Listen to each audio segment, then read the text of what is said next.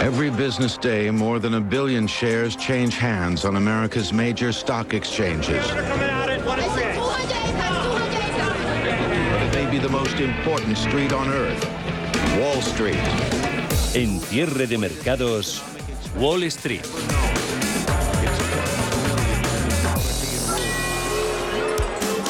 Tiempo real en la principal bolsa del mundo que reacciona con caídas al informe de empleo de septiembre de Estados Unidos. Caídas potentes las está liderando el tecnológico Nasdaq, que se deja un 2,75%, 10.768 puntos. También caídas por encima del 2% en el SP500, abajo un 2,13%, 3.665 puntos. Dow Jones se deja algo menos, caídas por debajo de los dos puntos, 1,7 abajo, 29.422 puntos. ¿Cuál ha sido el dato? El gigante norteamericano creó en septiembre 263.000 empleos. Es la cifra más baja desde el noviembre pasado, pero es superior a la que anticipaba el consenso del mercado, que hablaba de 250.000. ¿Qué representa esto? Que el mercado laboral estadounidense sigue fuerte. De hecho, la tasa de paro ha descendido dos décimas al 3,5%, mismo nivel que julio nivel en el que se encontraba el paro de Estados Unidos antes de que llegara el coronavirus. Y esto puede representar que el mercado de trabajo estadounidense siga fuerte, que la Reserva Federal en base a esto no tenga motivos para disminuir su ritmo de bajada de tipos, un tema del que se llevaba hablando desde principios de semana, después de que el Banco Central Australiano sorprendiera anunciando una subida de tipos menor de lo que se esperaba. En cualquier caso, superado este dato al que están reaccionando las bolsas, la semana que viene llega el gordo, el de inflación de septiembre, que se conocerá el jueves. El miércoles también día importante porque tocan actas de la FED. Como decimos, cifras del mercado laboral que condicionan no solo el comportamiento de la renta variable, sino también los ajustes en el mercado de divisas, de deuda, incluso en el mercado de materias primas por su posible impacto en las expectativas sobre los tipos de interés y por extensión sobre la economía estadounidense y lo que está arrastra. Y no solo el dato de paro en Estados Unidos es importante hoy y era importante como referencia semanal, el otro impacto que han sufrido las bolsas esta semana ha sido el de la decisión de la OPEP de rebajar la producción de barriles de petróleo, dos millones menos al día a partir de noviembre, lo que ha ido haciendo que a lo largo de esta semana aumente el precio del crudo en tiempo real. También hoy subidas importantes del entorno de dos, del 2%. El tipo Brent, el de referencia en Europa, está subiendo un 1,97%, 96,2 dólares cuesta el barril. El tipo West Texas, el de referencia en Estados Unidos, también repunta más de un 2%, 2,3 arriba y está por encima de los 90 dólares el barril, concretamente en los 90 dólares y medio. En el mercado de deuda, en el mercado de renta fija, importante repunte también en las últimas jornadas de los intereses de la deuda que venían de haberse contenido la semana anterior. La rentabilidad del bono estadounidense a 10 años ha repuntado de nuevo y se coloca ya por encima del 4% otra vez, en el 3,9%. En Europa, el interés del Bund alemán también repunta, se coloca por encima del 2%, 2,2%. Importante repunte también para el bono español a 10 años en el 3,4%. Y miramos también al GIL británico, que también está por mucho por encima del 4%, en el 4,2%.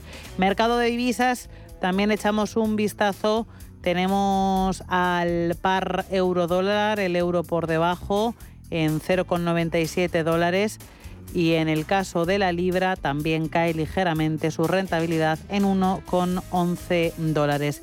En resumidas cuentas, tras la publicación del dato de paro pendientes de la semana que viene de Fed y de inflación, el dato, como decimos, no sugiere, no parece ver que la Reserva Federal vaya a detener su agresiva política de subida de tipos, también pendientes de la rebaja de previsiones de crecimiento mundial del FMI y del inicio de la temporada de resultados del tercer trimestre, que también se espera que vaya a ser un importante catalizador a partir de la semana que viene. Y por si no fuera suficiente incertidumbre en los mercados, el presidente de Estados Unidos, Joe Biden, ha dicho que el Armagedón nuclear está más cerca que nunca. Desde la crisis de los misiles en Cuba, ahí es nada. Paul Mielgo, buenas tardes, echando leña al fuego. Pues sí, la verdad es que em, estas declaraciones del presidente estadounidense han alarmado sobre todo a los eh, líderes europeos eh, reunidos ahora en eh, Praga. En cuanto a, los datos macro, la contratación en Estados Unidos ha crecido a un ritmo sólido en septiembre, aunque más moderado, y la tasa de paro ha caído, lo que indica que el mercado laboral sigue ajustado y hasta ahora ha demostrado ser resistente a las fuertes subidas de tipos de interés por parte de la Reserva Federal. Las nóminas no agrícolas aumentan en 263.000. Se trata del avance mensual más modesto desde abril de 2021, después de un aumento de 315.000 nóminas en agosto, según los datos del Departamento de Trabajo. La tasa de desempleo cae inesperadamente al 3,5%, igualando un mínimo de cinco décadas. Los ingresos medios por hora trabajada aumentan también con firmeza. El consenso de economistas eh, esperaba la creación de 255.000 nóminas y que la tasa de paro se mantuviera en el 3,7%. La contratación ha tenido una base relativamente amplia, liderada por los sectores de ocio, alojamientos y atención médica. La fortaleza del mercado laboral estadounidense no solo respalda el gasto de los consumidores, sino que también impulsa el crecimiento de los salarios a medida que las empresas compiten por retener el talento. Este es el último informe de empleo que tendrán los funcionarios de la Fed antes de su reunión de política monetaria de noviembre.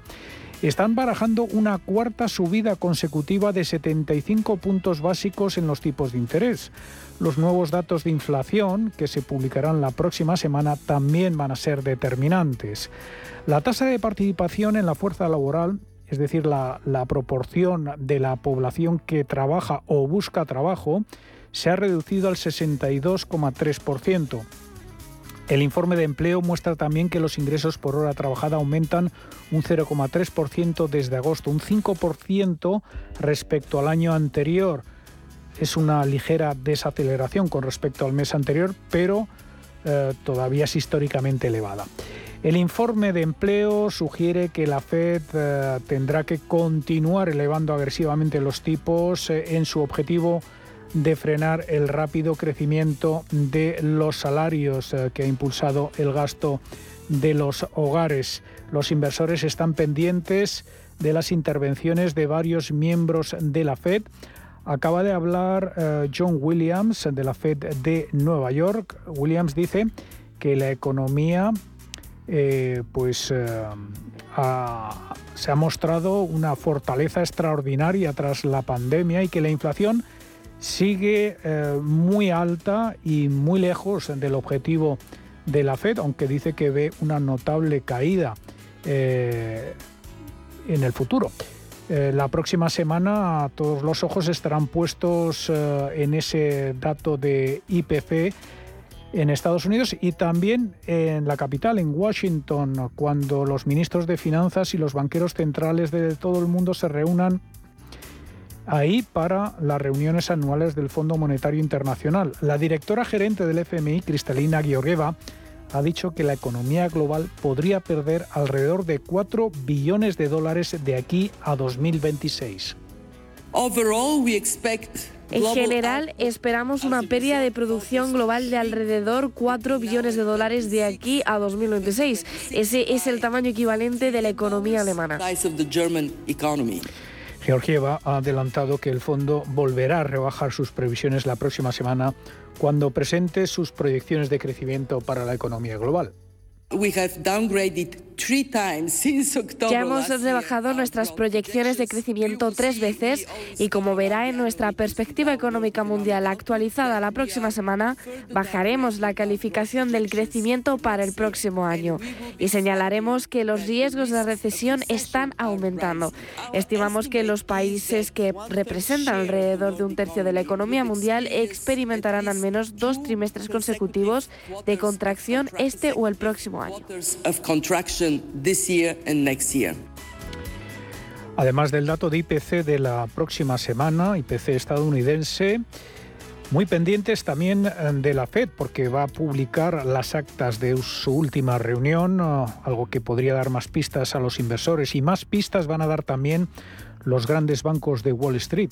JP Morgan Chase, Citigroup y Morgan Stanley son los primeros eh, grandes bancos estadounidenses en presentar resultados trimestrales. Los analistas esperan que los ingresos de banca de inversión caigan. También se confesarán ante el mercado BlackRock, Delta Airlines, PepsiCo, United Health, Walgreens Boots y Wells Fargo, entre otras. Y por último, la recesión tecnológica puede ser más profunda y duradera de lo que se temía. Otra razón para preocuparse por las perspectivas económicas mundiales. La última advertencia que llega desde este sector la lanzan Samsung y Advanced Micro Devices tras publicar unos resultados decepcionantes con una diferencia de horas entre sí. Estos resultados han seguido a los comentarios pesimistas de los fabricantes de chips de memoria, Micron Technologies y Kioxia Holdings, eh, que están recortando el gasto y la producción en un intento por estabilizar la caída de los eh, precios. Estas advertencias se están reflejando en las eh, cotizaciones de las grandes tecnológicas estadounidenses. Tenemos a Intel cayendo ahora un 3,6%, Microsoft y ACD más de un 4% y Apple un 2,63% abajo.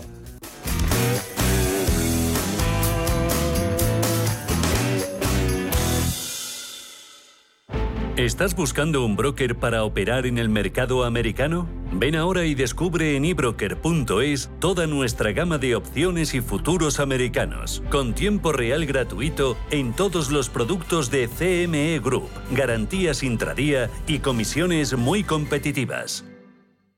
¿Buscas oportunidades de inversión en Estados Unidos? Futuros y opciones sobre el SP500, Dow Jones, Nasdaq 100. Contratos tan populares como los microfuturos oro y plata. Entra en ebroker.es y descubre los futuros y opciones de CME Group. ebroker.es. Reinventando el trading. Producto financiero que no es sencillo y puede ser difícil de comprender.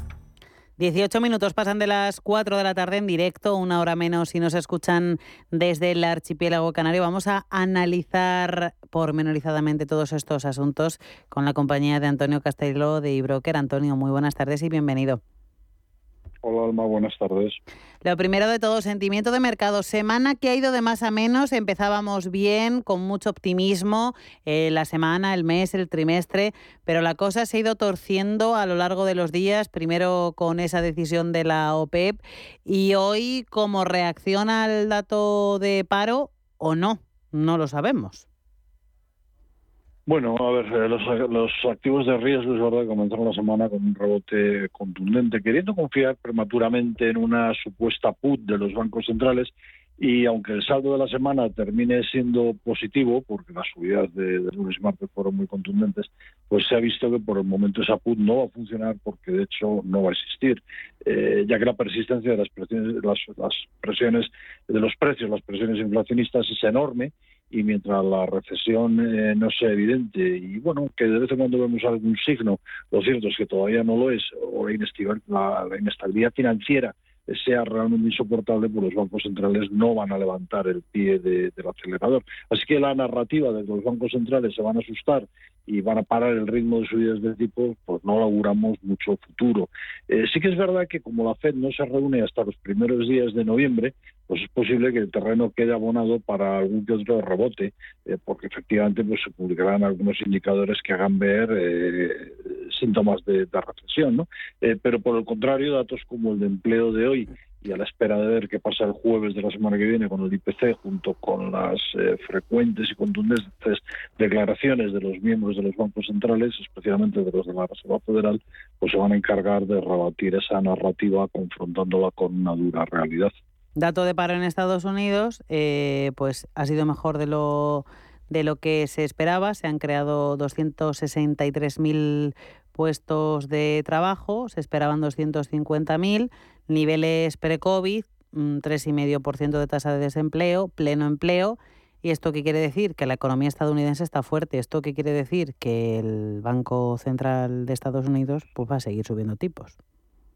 Pues efectivamente, es como tú dices, una vez más han fallado las previsiones y la realidad pues es que el mercado laboral eh, sigue mostrándose muy sólido, eh, desdibujando cualquier consideración de, recesión provocada por las subidas de tipos oficiales de la Reserva Federal y dando alas a, Fed para mantener su estrategia de subida de tipos incondicional. Así que, bueno, pues como ocurre en los últimos tiempos y al revés de lo que dicen los manuales ortodoxos de economía, un buen dato se traslada al mercado como un mal mensaje, generando muchos episodios de volatilidad en los primeros momentos tras conocerse el dato y llevando después eh, al mercado a territorio de pérdidas, a territorio negativo, pues para la práctica totalidad de los activos de riesgo. Es que al final lo que parece que está más o menos claro es que más allá del propio dato de inflación, que es tremendamente importante, lo conoceremos el jueves que viene, al final lo que la Reserva Federal hace, entiendo que es templar teniendo en cuenta muchísimos datos, no solo el de inflación. Y tengo la sensación de que esa decisión por parte del Banco Central de Australia a principios de semana de subir tipos menos de lo esperado ha hecho que lancemos las campanas al vuelo demasiado rápido. Al final lo que hace el Banco Central de Australia no tiene por qué extenderse a otros bancos centrales. Sí, efectivamente, lo comentamos eh, el martes de esta semana y, antes te, lo decía, es, así, es como dices, ¿no? Eh, a ver, aunque vivimos en un mundo en el que lamentablemente la narrativa intenta imponerse a la realidad y en bastantes ocasiones lo hace, lo cierto es que en los mercados financieros la realidad es muy tozuda y a poco que se tengan mínimos argumentos pues termina imponiéndose. Entonces, eh, aquí está claro, Alma, mientras no veamos flexionar con claridad los precios, no veamos flexionar con claridad la inflación y mientras no veamos un traslado contundente de una menor actividad económica al mercado laboral y al consumo en Estados Unidos, la Fed no va a levantar el pie del acelerador y el resto de los bancos centrales tampoco, porque no pueden, porque están eh, muy lejos de donde está la Reserva Federal. Mira el Banco Central Europeo, sin ir más lejos, ¿no? Entonces, a ver, evidentemente en algún momento vamos a ver esos síntomas, eh, aunque solamente sea por un cambio de base. Es probable que la inflación pues comience a flexionar a finales del primer trimestre del año que viene y es probable también que para ese momento veamos recesión de verdad en las principales economías, pero eh, para eso todavía queda queda un poquito, queda por lo menos un trimestre, un trimestre y medio. Antonio, siguiente foco macro en el que fijarnos, la temporada de resultados del tercer trimestre que empieza la semana que viene con los grandes bancos y que también van a servir un poco para medir eh, cuál es la situación de la economía de Estados Unidos porque no solamente presentan resultados, sino que actualizan su cuadro de previsiones. Sí, efectivamente, sin duda, el comienzo de la temporada de resultados va a ser una referencia definitiva eh, para ver qué camino puede adoptar el mercado. Eh, pero bueno, eh, tenemos que recordar, ya lo hemos hecho antes, otro dato que tenemos la semana que viene, un dato macro importante, que es el IPC de Alemania y de Estados Unidos el jueves. Ahí vamos a tener un primer indicio de si las subidas de tipos o el efecto del enfriamiento económico hacen impacto en el crecimiento de los precios. Las campañas de resultados eh, a las que tú te referías, pues bueno, eh, de momento están resultando positivas para la renta variable, eh, con el afán de las compañías de mostrar su mejor cara y en esta ocasión también podría funcionar como cierto soporte, pero pensamos que de cualquier forma va a incidir de forma negativa en el ánimo de los analistas de compañías que todavía no han realizado recortes suficientes en las estimaciones de resultados para 2022 y 2023. La inflación y la posible reacción de la Reserva Federal van a seguir siendo el foco del mercado, pero eh, pronto las, los recortes eh, las estimaciones de beneficios van a comenzar a ganar protagonismo eh, y, pueden ser un lastre eh, relevante para, para la renta variable. Los inversores están manifestando muy pesimistas respecto a sus estimaciones para la renta variable, pero todavía, quizás por falta de alternativas en la renta fija, no se está registrando una salida de, de fondos suficiente como para que podamos comenzar a hablar de, capitulación en la renta variable.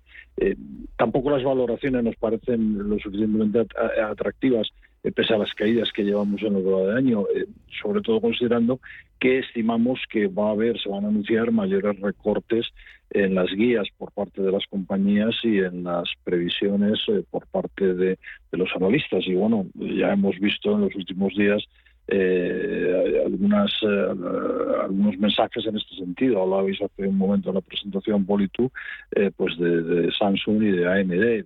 Ayer fue el que de Shell. Eh, antes pues han sido otras compañías eh, como Nike, por ejemplo, ¿no?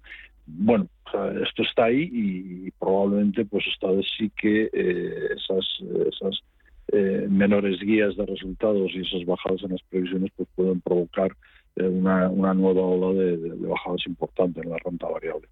Antonio, nos centramos en este análisis sobre todo en mercado americano en Wall Street, pero esta semana también ha sido bastante protagonista de la actualidad la situación de Credit Suisse, dudas a principios de semana sobre su liquidez, caída importante en bolsa, después la entidad se ha ido recuperando y hoy ha anunciado recompra de deuda precisamente para, para disipar dudas. ¿Qué está pasando con Credit Suisse y por qué nos alertamos tanto a principios de semana y hablábamos de un Lehman Brothers en 2022? Bueno, que la entidad tiene problemas es, evidente, ¿no? Eh, centrados eh, especialmente en su negocio de banca de inversión, que ha ejecutado varias operaciones que le han reportado importantes eh, pérdidas y problemas hay, pues bueno, llevar algo así como tres consejeros delegados en un año, que bueno, es un síntoma inequívoco de que, de que algo pasa, es como cuando un equipo cambia de, entrenador eh, varias veces en una temporada. Algo, algo pasa y seguramente la culpa no la tiene el entrenador. Pero bueno, eh, a ver, que, que, en una situación como la actual, eh, al estar materialmente expuesto al sentimiento de, clientes y del mercado, con un impacto directo en los costes de financiación, seguro que la presión sobre la entidad va a permanecer, pues bueno, es, evidente. yo creo que va a ser muy importante que no se demoren en dar a conocer su plan estratégico anunciado para el próximo 27 de octubre, que va a ser revisado eh, con lupa por el mercado, pero por el contrario yo creo que el banco tiene una posición de capital buena, incluso robusta diría, ¿no? un ratio C1 del 13-50%, se le pide, creo recordar que es un 8%. Eh, hoy han lanzado un mensaje de confianza a los mercados anunciando la compra de hasta 3.000 millones en francos suizos de sus propios bonos. Esta operación pues tiene sentido porque el banco eh, va a disponer, bueno, tiene un buen colchón de, liquidez y, entonces va, va a disponer de él y le va a permitir recomprar con comodidad y amortizar esos bonos con descuento, lo cual le, va a generar un, beneficio. ¿no? Como te decía antes, eh, eh, va a haber que seguir de cerca los movimientos en torno a la entidad. Yo no creo que sea nada comparable a, Lehman, porque Lehman tenía un problema y era evidente, pero lo tenían absolutamente eh, todos los bancos del, entorno. Y bueno, pues mi mensaje es eh, mirar eh, con, con detalle, con detenimiento la evolución del banco, pero yo creo que no hay que ser alarmistas, sino hay que comparar con, con lo que ocurrió con Lehman, mucho menos. Tenemos ahora mismo a Credit Suisse en tiempo real subiendo un 3,4%, 4,36 francos suizos cuestan sus acciones. Por último, Antonio, quería echar contigo una miradita al sector oil and gas tras el anuncio de la Reserva Federal, la Reserva Federal no, la OPEP, de disminuir en 2 millones de barriles la producción diaria a partir del 1 de noviembre el precio de la materia prima, desde luego, ha repuntado y ya está por encima de los 90 dólares el barril, tanto el tipo Bren de largo como el West Texas.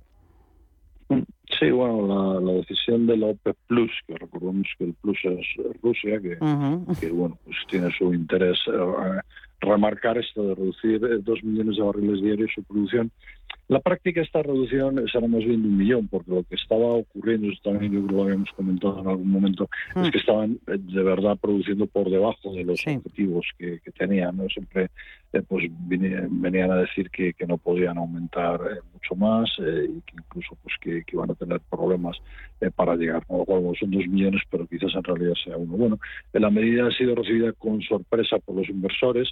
Eh, se hablaba de, millón, de medio millón, de un millón, salieron con dos, dos millones y bueno, pues como tú decías, esto ha llevado eh, de nuevo a situar el precio del petróleo por encima de los 90, en torno a los 94, 95 dólares barril en el caso de, del Bren. Eh, es un impacto que con todo podemos considerar moderado, eh, teniendo en cuenta el, volumen de, recorte. ¿no? Eh, esto quizás podría estar mostrando el temor a la desaceleración económica de los inversores, eh, temor que podría haberse hecho mayor si con, con, la decisión de, de la OPEP, se han equilibrado de alguna forma esa decisión de, de dos millones menos con el miedo que, se tiene en el mercado a, la recesión. Eh, bueno, esto es malo porque pues es obvio, eleva los riesgos de, inflación y por tanto eh, pues le da una mayor prolongación e intensidad a, las medidas de política monetaria restrictiva que puedan tomar los bancos centrales liderados por, eh, por la Fed. ¿no? Eh, bueno, eh, yo creo que eh, el petróleo, esto también lo habíamos dicho, en algún momento va, se va a mover en un rango entre 80 y 100 dólares barril, alejado por arriba de los 120 dólares que llegó a, coger este este año en los momentos más en los momentos más álgidos, digamos. pero bueno, no bajar por debajo de 80 va a ser complicado. Ayer me llamó mucho la atención el aviso dado por Shell respecto a sus resultados, pero analizando más despacio el comunicado vemos que el problema viene por los márgenes de refino que durante el primer y especialmente el segundo trimestre fueron excepcionales, coincidiendo precisamente con el momento de mayor subida de los precios del crudo y de sus derivados. Por lo tanto, tenía sentido fueran que fueran enormes, que fueran récord eh, de, prácticamente de toda su historia, pero claro, desde el verano, desde finales de junio, el precio ha bajado y lógicamente sus márgenes de refino, pues es imposible que se mantuvieran, ¿no? Eh, pero bueno, eh, yo creo que con todo las cifras globales de Shell y de todas las petroleras para el 2022 pues van a ser van a ser excepcionales. Hoy de hecho Shell está recuperando en su cotización buena parte de la caída de ayer y bueno lo mismo vemos en los sectoriales eh, de, petróleo eh, y gas tanto a uno como a otro lado del Atlántico. Pues Antonio Castelo y Broker, un placer compartir contigo esta revisión de lo que ha pasado esta semana aquí en Cierre de Mercado. Muchísimas gracias como siempre. Y igualmente para vosotros, buen fin de semana, un abrazo para todos y hoy especial para mi amigo Javier. Por supuesto. Hasta luego. Hasta luego. Cierre de mercados. Actualidad. Análisis. Información. Llega a Madrid la historia que emocionó a toda una generación. No te pierdas la historia interminable, el musical, en el Teatro Calderón. Adéntrate en el maravilloso mundo de fantasía y vive con todos sus personajes una aventura increíble. Entradas a la venta en la historiainterminablemusical.com. Prudencia, constancia, equilibrio y flexibilidad. Valores imprescindibles para una buena inversión. Gama de fondos Dunas Valor la gestión independiente que sabe cómo proteger al máximo su inversión en el mar financiero.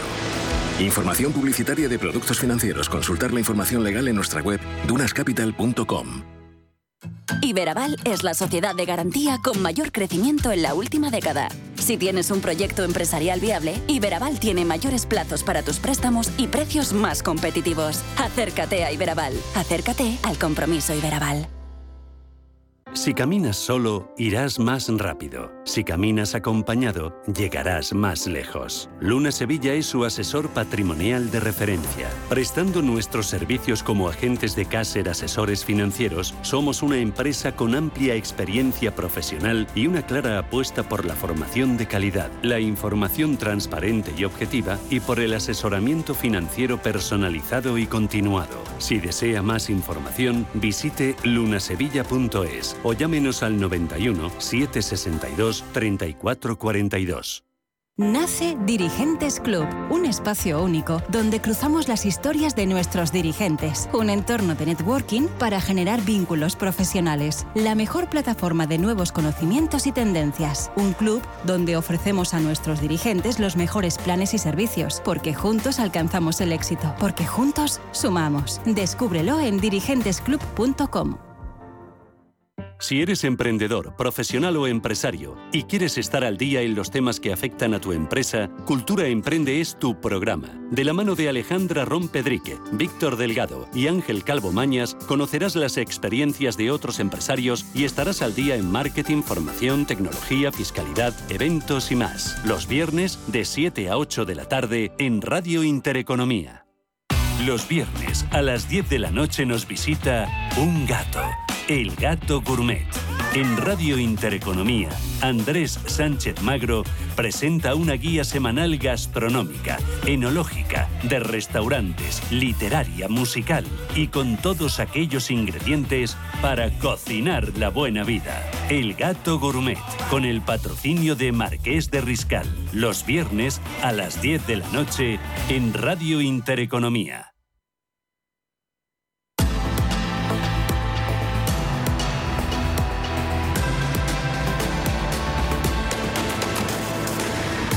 Cierre de mercados. Con Alma Navarro. Mercados europeos que se contagian del sentimiento negativo en Wall Street que reacciona con ventas a un dato de paro en septiembre mejor de lo esperado y que puede augurar que la Reserva Federal continúe con su política agresiva de subida de tipos. Los índices del viejo continente que han tenido hasta conocerse ese dato de desempleo una jornada de cierta indefinición, de hecho han llegado a estar algunos de ellos en algunos puntos del día en terreno positivo, se colocan ahora en rojo cuando queda una hora de negociación para terminar la semana. Tenemos en tiempo real a todos ellos en negativo, aunque con caídas menores que las que está experimentando Wall Street. Todos con caídas por debajo del punto porcentual, excepto el DAX alemán, que está liderando esas caídas con una pérdida del 1,2% en los 12.321 puntos. En el otro lado de la balanza, el que menos cae, la Bolsa de Londres, tratando de alcanzar terreno positivo, cede un ligerísimo 0,08% en los 6.991 puntos. Nuestro IBEX 35 cae un 0,96, ha perdido, eso sí, los 7.500 puntos, marca 7.438. Caídas del 0,8% para la Bolsa de Milán y para la de París, el índice paneuropeo Stock 600, por debajo de los 400 puntos, marca 392 con una caída del 0,88%. Por cierto, que la otra gran cita del día de la que tienen que estar pendientes las bolsas del viejo continente es la cumbre de líderes europeos, pero de eso vamos a hablar ahora en sumario.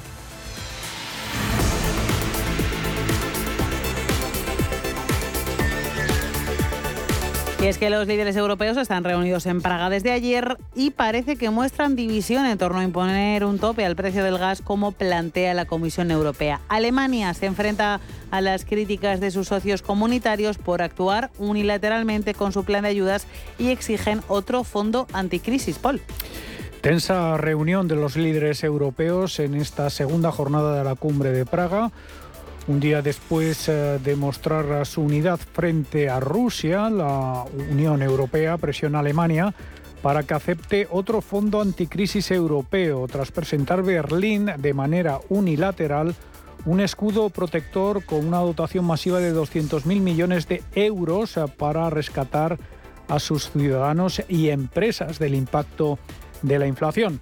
Las políticas nacionales amenazan a la solidaridad en el viejo continente y corren el riesgo de distorsionar los mercados e interrumpir los flujos transfronterizos de energía y gas natural.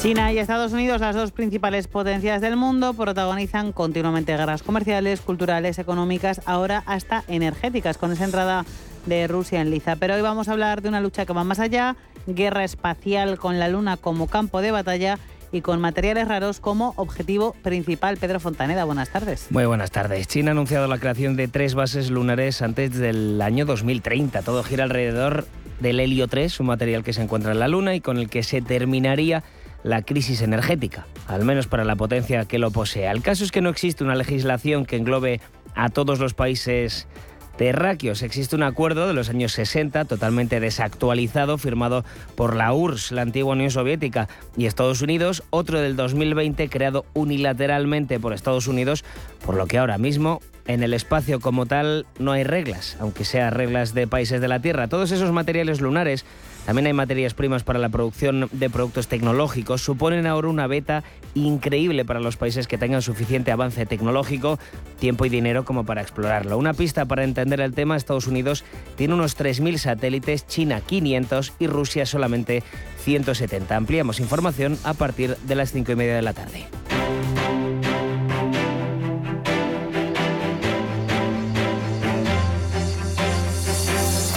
ACS patrocina este espacio.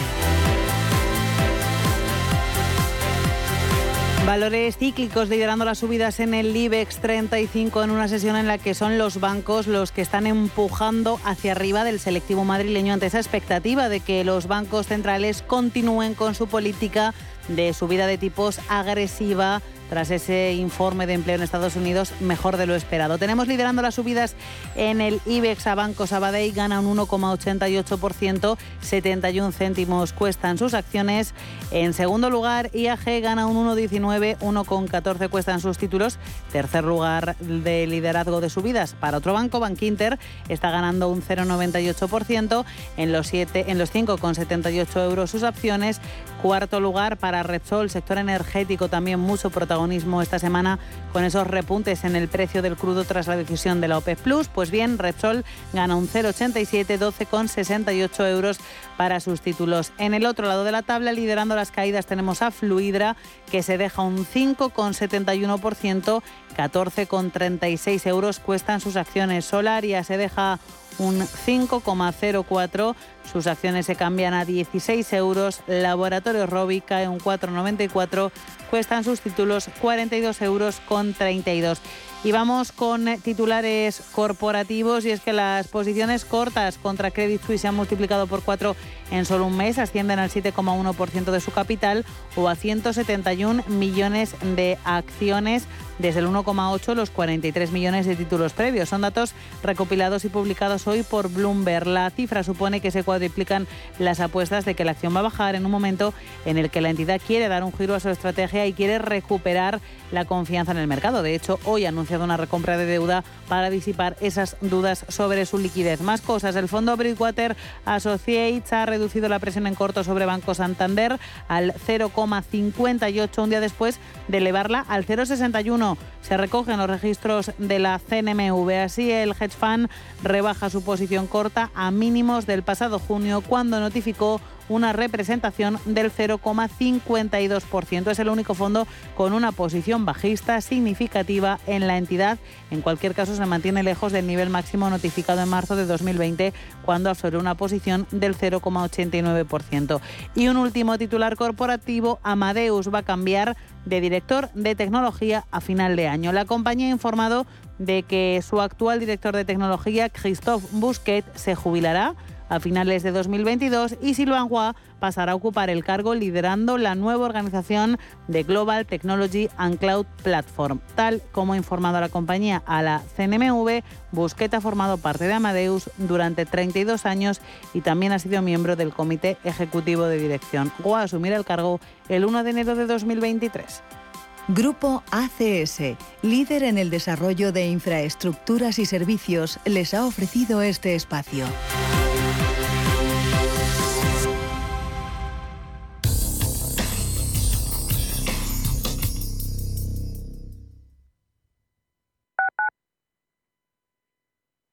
WeCity es la plataforma de inversión inmobiliaria mejor valorada de Europa. Con WeCity, nuestros inversores ya han obtenido rentabilidades netas anuales superiores al 15% en plazos de entre 6 y 18 meses. ¿A qué esperas para rentabilizar tus ahorros? Llama al 628 53 40 63 o entra en wecity.io. La Hora de Miguel Ángel es un programa dedicado a la salud y la prevención de enfermedades. Con un lenguaje claro y sencillo, te explica cómo llevar una vida saludable. Todas las noches a la una y media de la madrugada en Radio Intereconomía.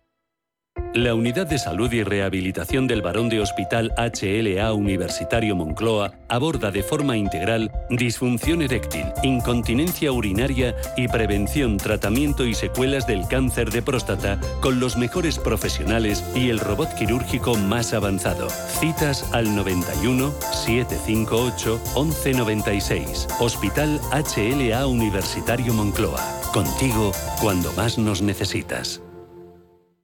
A la hora de alquilar mi casa tenía muchas dudas. ¿Y si no me pagan o no cuidan el piso? En Renta Garantizada cobrarás tu alquiler todos los meses y se encargarán de todas las gestiones por ti. Renta Garantizada, la única que asegura el cobro de tu alquiler. Alquila tu casa con total seguridad. Infórmate en el 910 1095 o en rentagarantizada.es. Escápate de Madrid y ven al restaurante El Torreón en la cima del Monte del Pardo. Las mejores carnes y pescados desde 40 euros, vino incluido. Carne picaña brasileña y lomo de buey auténticos. Disfruta de los mejores platos de cuchara y de paella con langosta y de grandes vinos y licores en sus siete amplísimos salones y terrazas. Cocina abierta de 11 de la mañana a 1 de la madrugada ininterrumpidamente. Parque infantil, gran parking, restaurante El Torreón. Naturaleza a 10 minutos de Madrid. Reservas en restauranteeltorreón.com.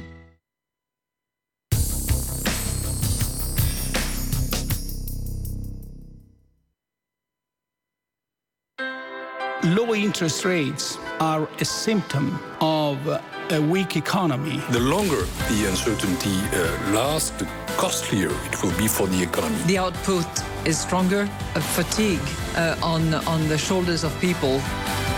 Expansión y ciclo. Cierre de mercados.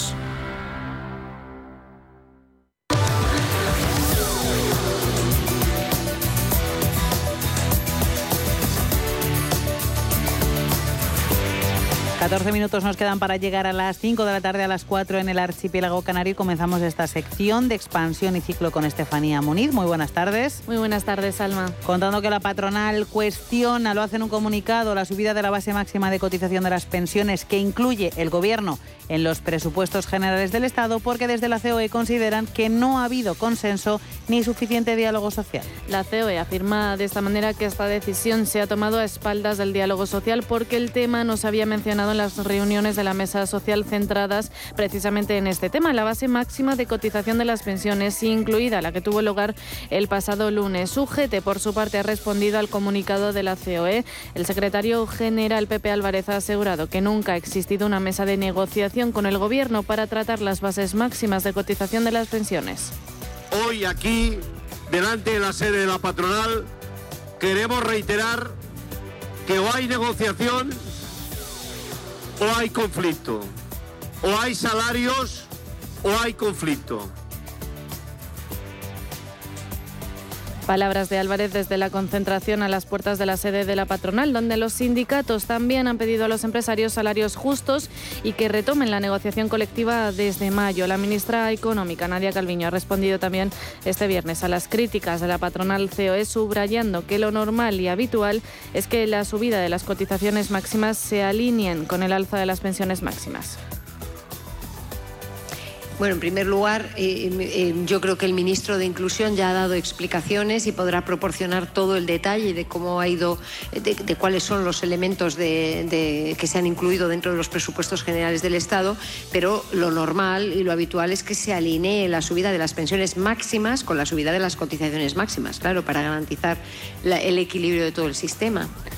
La Comunidad de Madrid también cuestiona los presupuestos generales del Estado de 2023. No le parece bien la inversión que se destina a Madrid de 1.305.000 euros. Dice que es la mitad de lo que se destina a Cataluña. Ha criticado que los presupuestos generales buscan anular a Madrid y ha exigido comprobar que no se financia la independentista en Cataluña. El gobierno de Pedro Sánchez ha previsto en los presupuestos generales para 2023 una inversión en Cataluña que, que se considera casi el doble que la dispuesta para la Comunidad de Madrid. En concreto, Cataluña recibirá 2.508.000 euros, mientras que el Estado en Madrid invertirá 1.305.000 euros podrán poner en un ranking maniqueo que Madrid es la tercera, pero en proporción al Producto Interior Bruto que aporta Madrid a España y el número de población que tenemos, estamos muy infrafinanciados. Y también creo que tienen que explicar por qué le dan el doble de financiación a Cataluña que a Madrid. En este contexto, la ministra de Hacienda, María Jesús Montero, se defiende. No es la comunidad de Cataluña la que más crece en los presupuestos, por decir algunas, de las que últimamente, en, las últimas horas han tenido principal lamento, pues la Comunidad de Madrid tiene un crecimiento de mm, el triple de lo que se plantea en la Comunidad de Cataluña. Luego ya los pesos relativos, eso ya es una cuestión en función de las obras que están en marcha. En declaraciones a la radio pública ha asegurado que la previsión de ingresos que contemplan las cuentas públicas es realista y permite tener cierta holgura en este escenario de volatilidad. Presupuestos que preocupan también al director de estudios financieros de Funcas porque dice Santiago Carbo en declaraciones a Radio Intereconomía que faltan muchas medidas antiinflacionistas unos presupuestos en los que las pensiones siguen pesando tantísimo. Para mí lo que más me preocupa es que eh, sean presupuestos inflacionistas. Yo creo que hace falta medidas más quirúrgicas para ayudar a aquellas personas o empresas que en un momento determinado la, factura de la luz o de energética les está afectando más. No a todo el mundo, sino solamente a ellos. La constitución de empresas cae un 3% en los nueve primeros meses del año hasta las 75.703, dato del día. Según informa DIB, también ha caído el capital desembolsado que recorta un 10% para quedar en 3.553 millones de euros. En el mes de septiembre se han creado 6.416 empresas en España, un 2% más que durante el mismo mes en 2021, la segunda cifra más baja del año, superando solo en un 0,3% los datos de agosto. El capital desembolsado en estas sociedades, 286 millones de euros, se recorta un 1%. Y Madrid, Cataluña y Andalucía son las autonomías donde más empresas nacen.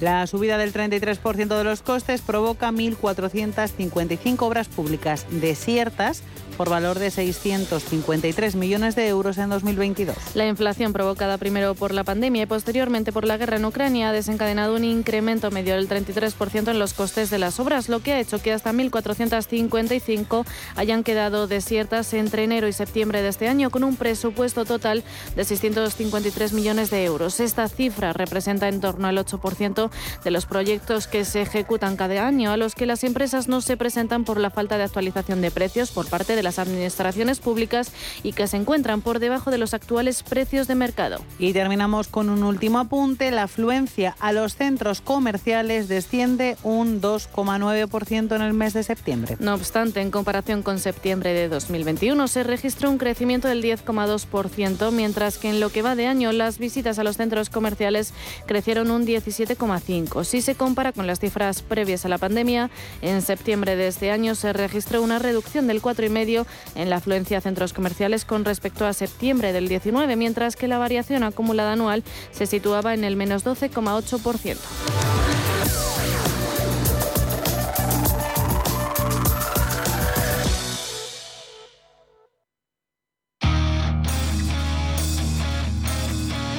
El trampolín.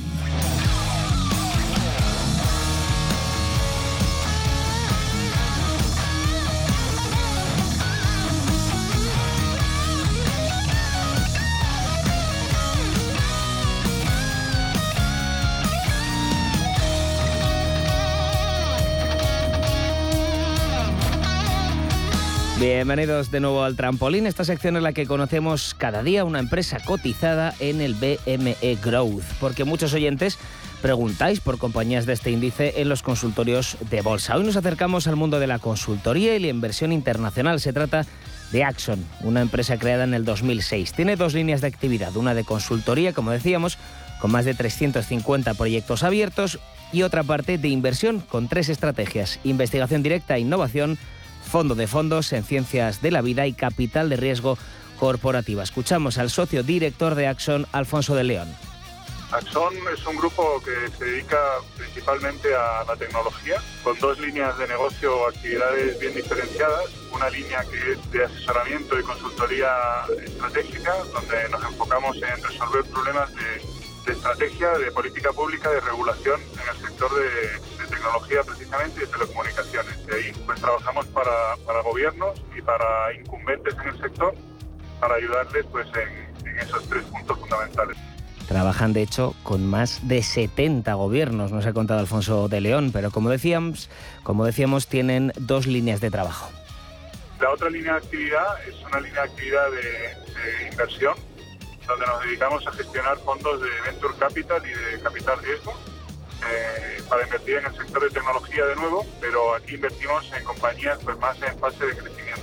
Eh, y ahí pues gestionamos eh, algo más de 450 millones de euros y tenemos estrategias de inversión en distintas geografías del mundo, como puedan ser América Latina, la India o Europa.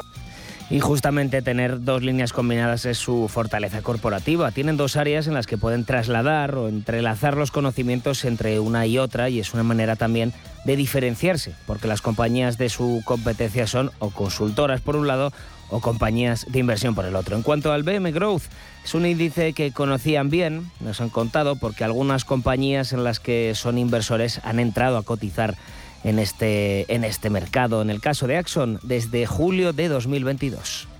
tiene mucho sentido porque en definitiva nosotros somos una compañía en amplio crecimiento, una compañía que necesita además consolidar y fomentar largo plazo entre los stakeholders que tenemos, entre, ellos principalmente pues nuestros propios empleados y el tener la capacidad de que nuestros empleados participen en el capital de la compañía gracias a la salida a bolsa, eh, pues evidentemente es una herramienta de, vinculación a largo plazo.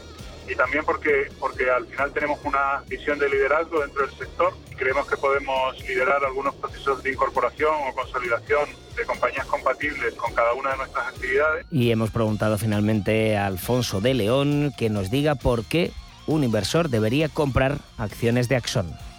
Estamos en un sector de amplio crecimiento, que es el, el sector de la tecnología, en unas áreas de negocio con amplios márgenes, que son servicios tanto de consultoría como, como de inversión, eh, donde en muchos de los casos tenemos contratos a largo plazo. Eh, por ejemplo, nuestros fondos tienen contratos de gestión a plazos del entorno de 8 o 10 años, con lo cual la previsión y estabilidad de la fuente de ingresos es bastante grande.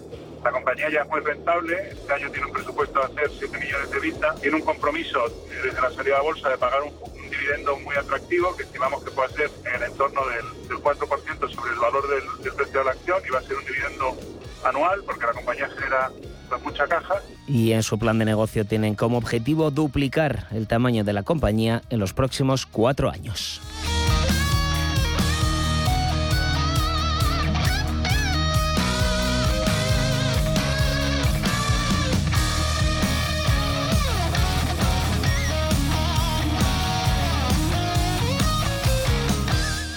Cierre de mercados, el espacio de bolsa y mucho más.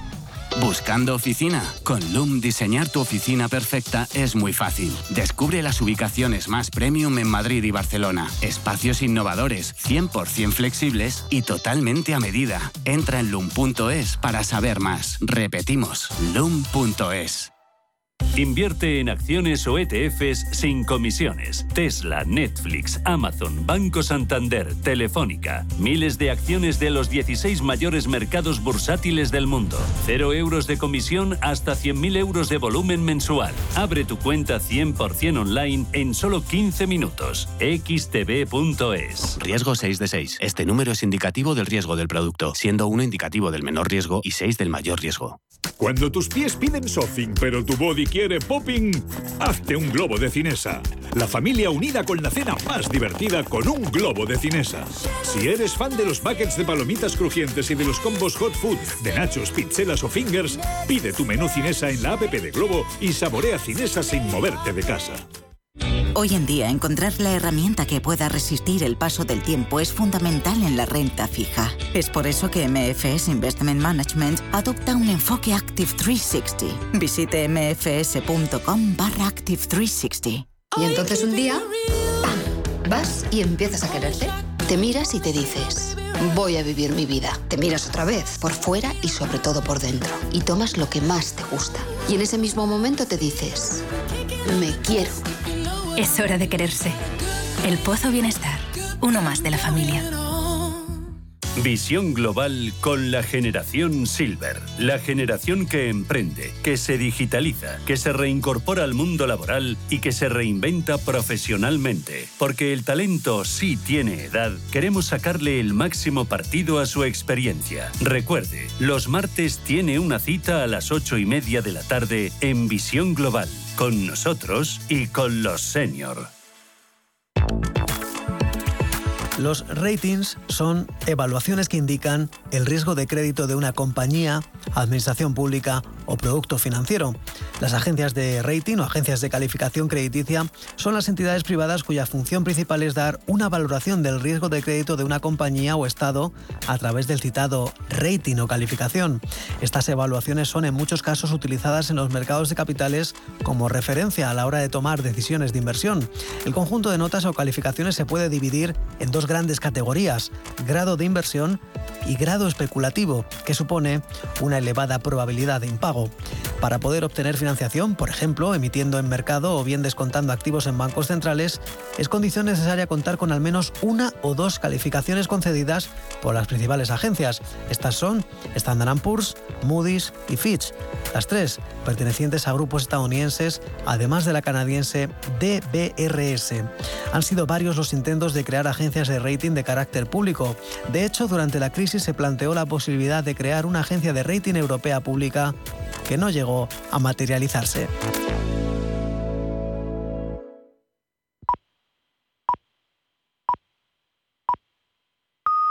Son las 5.